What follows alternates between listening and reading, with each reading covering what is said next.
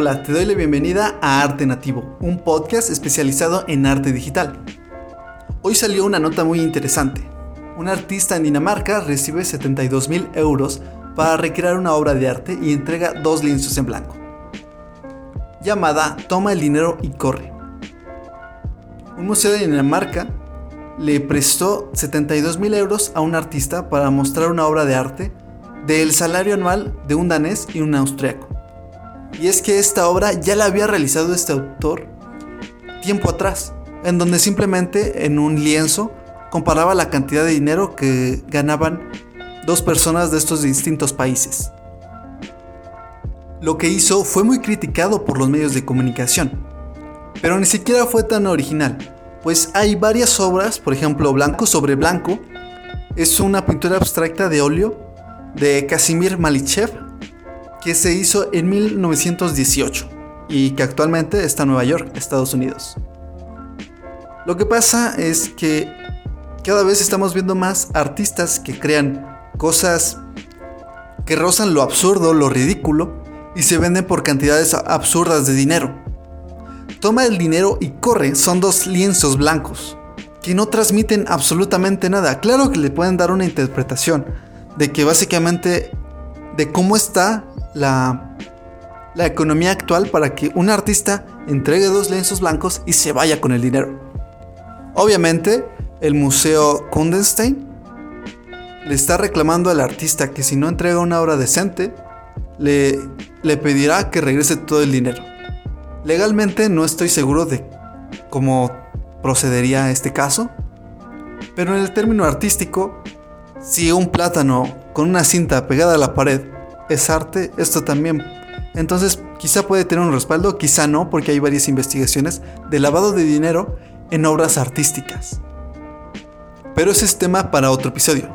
El tema de este es, ¿tú en qué categoría pondrías esta obra?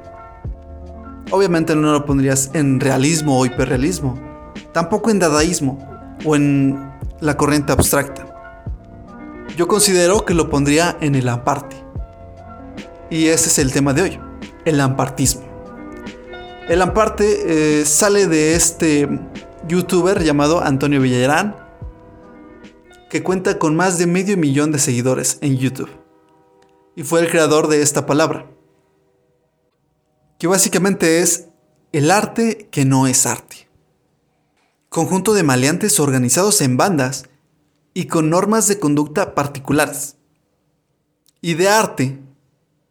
Si hacemos la unión de estas dos palabras, podríamos decir que amparte significa todo aquello que no es arte.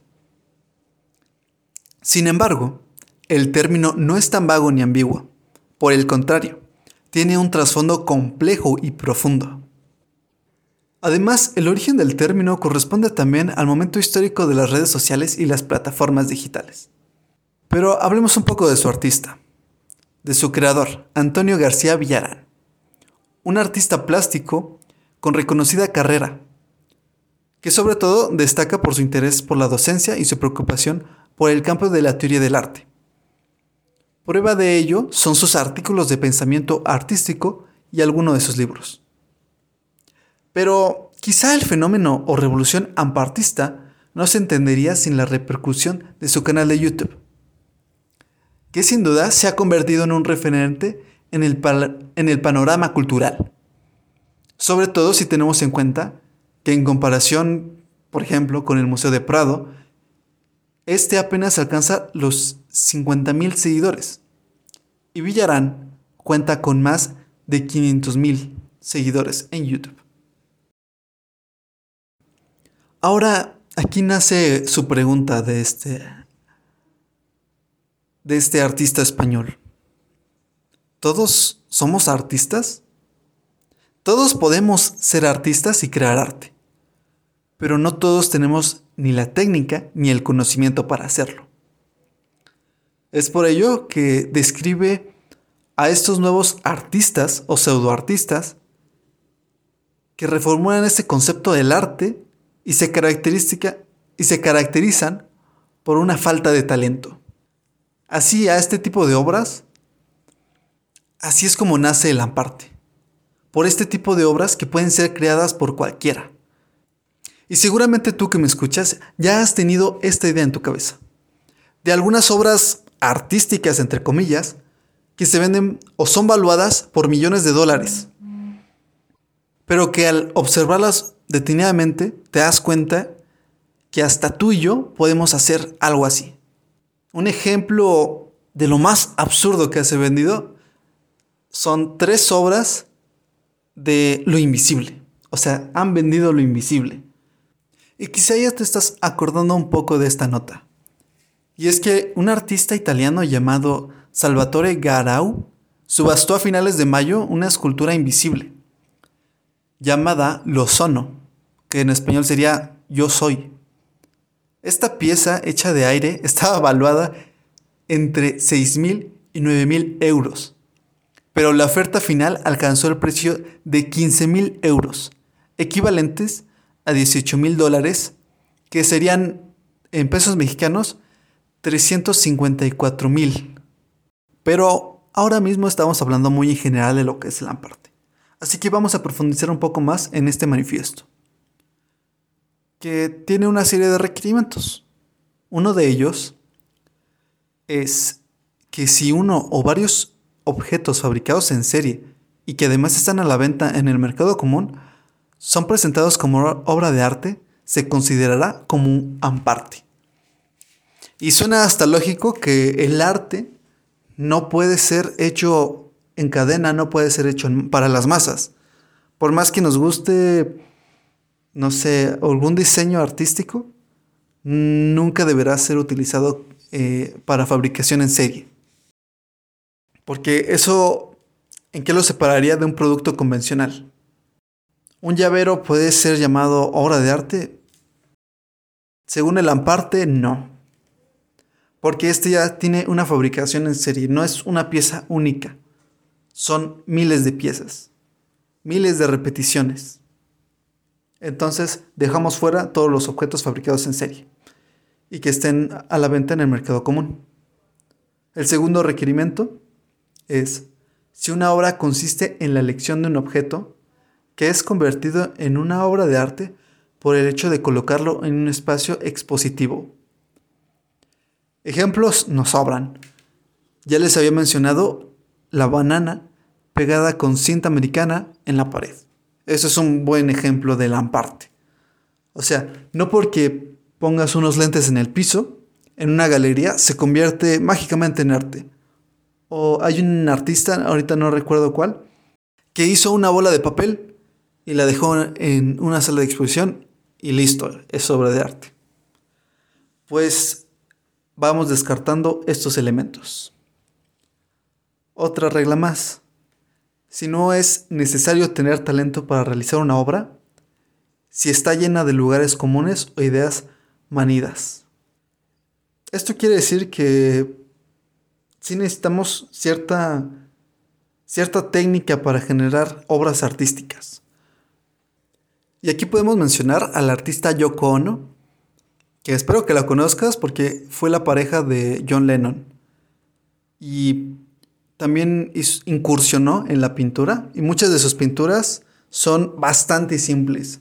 No tienen un grado de dificultad, no utiliza perspectivas, no utiliza este, una combinación de colores para sus obras.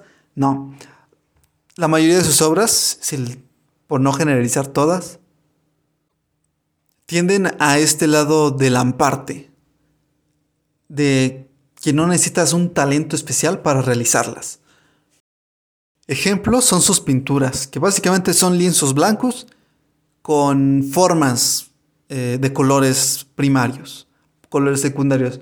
Tenemos un pequeño cuadro y tiene un círculo rojo, un círculo azul, un círculo amarillo. No necesitas ni estudiar para hacer eso.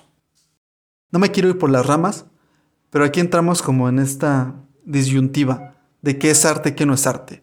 Aquí no estoy diciendo esto obviamente no es arte no tiene talento, no tiene grado de dificultad, lo hace en una sola. También podemos nombrar, no solo a Yoko también podemos nombrar estos pseudoartes que he visto mucho en internet, que toman varios botes de pintura, y los ambientan para que forme una, eh, una elipse y vaya recorriendo el bote de pintura, vaya, tiene hoyos en la parte de abajo y vaya pintando un lienzo gigante con manchas de pintura. Y no estoy hablando, por ejemplo, del tachismo o Jackson Pollock que tienen una razón de ser, eh, este tipo de manchas.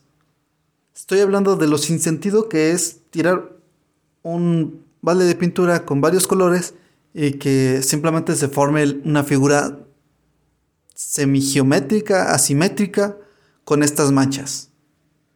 Porque no sufren ninguna técnica, no sufren ningún, ninguna investigación para, para generar esta obra. Pero bueno, sigamos con el siguiente punto. Si el único valor que tiene la obra está sustentado por un concienzudo texto teórico que no encuentra su reflejo real en la obra. Esto sería como el equivalente a muestra no cuentes del cine. Así que no nos interesa una justificación por parte del artista de qué quería transmitir, qué es lo que siente. No sé, hay una obra de arte que son círculos o por ejemplo son lienzos en un solo color. No nos importa que tú le des una justificación. Debería hablar el, propio, el propio arte, la escultura, la pintura, esta fotografía, debería hablar por sí sola y debería justificarse por sí sola. No, no tiene que venir el artista a decirnos qué quería expresar. Es como si Van Gogh viniera y nos dijera qué quería expresar en su noche estrellada. O que, o que Leonardo da Vinci nos explicara qué es lo que estaba pensando o qué es lo que quería llegar a transmitir con la Gioconda o la Mona Lisa este, en general. Tu obra debe hablar por ti mismo, no tienes que decir, ah, pues yo quería expresar esto, que es en lo que fallábamos muchas veces, por ejemplo, en las clases de audiovisuales o en fotografía, donde nosotros justificábamos qué, qué se supone que debía transmitir nuestra fotografía o qué supone que teníamos que transmitir con nuestros videos. Lo importante no es justificar como qué es lo que quiere el autor, sino que la obra tenga la suficiente representación para que el público le dé su propia interpretación. Pero bueno, ya por último, García Villarán indica que la, que la fantástica y mágica atribución de valores inexistentes a objetos son comercializados en el mercado del arte con precios exorbitantes. Entonces ya le da un ámbito mercantil, un ámbito de valor, de cuánto cuesta esta arte. Porque claro que son precios exorbitantes. Este, pagar 72 mil euros por lienzos en blanco. O pagar 15 mil dólares para comprar una escultura invisible. Y es que en la actualidad, y más en redes sociales, vemos a artistas con cada vez menos creatividad, menos talento, que están vendiendo obras por precios ridículos que claro, ni tú ni yo vamos a comprar una obra de arte de esa magnitud. Pero sí hay otros artistas que se esfuerzan tanto para demostrar que este nuevo tipo de dibujo, este nuevo tipo de escultura, ya no en la realidad, sino la escultura en 3D, tiene un valor artístico, tiene un valor técnico, creativo, y que salen de este amparte, que sus obras sí tienen sí se explican por sí solas y no tienen que tener precios exorbitantes o tener que utilizar objetos comunes para demostrar que son piezas artísticas. El Amparte nace en este contexto en donde estamos saturados de noticias de artistas que venden obras, no quiero ofender a nadie, pero son mediocres. Pero igual nos estamos metiendo con la subjetividad. Por eso estos cinco puntos tratan de ser lo más objetivos posibles para categorizar el arte que no es arte, el arte de no tener talento. Espero que les haya gustado este podcast. Este fue un episodio donde ya le investigué un poquito más, espero no trabarme tanto. Y bueno, eso sería todo por mi parte. Esto fue Arte Nativo. Soy Oscar Aguilar y nos vemos en el siguiente episodio. Muchas gracias por escuchar.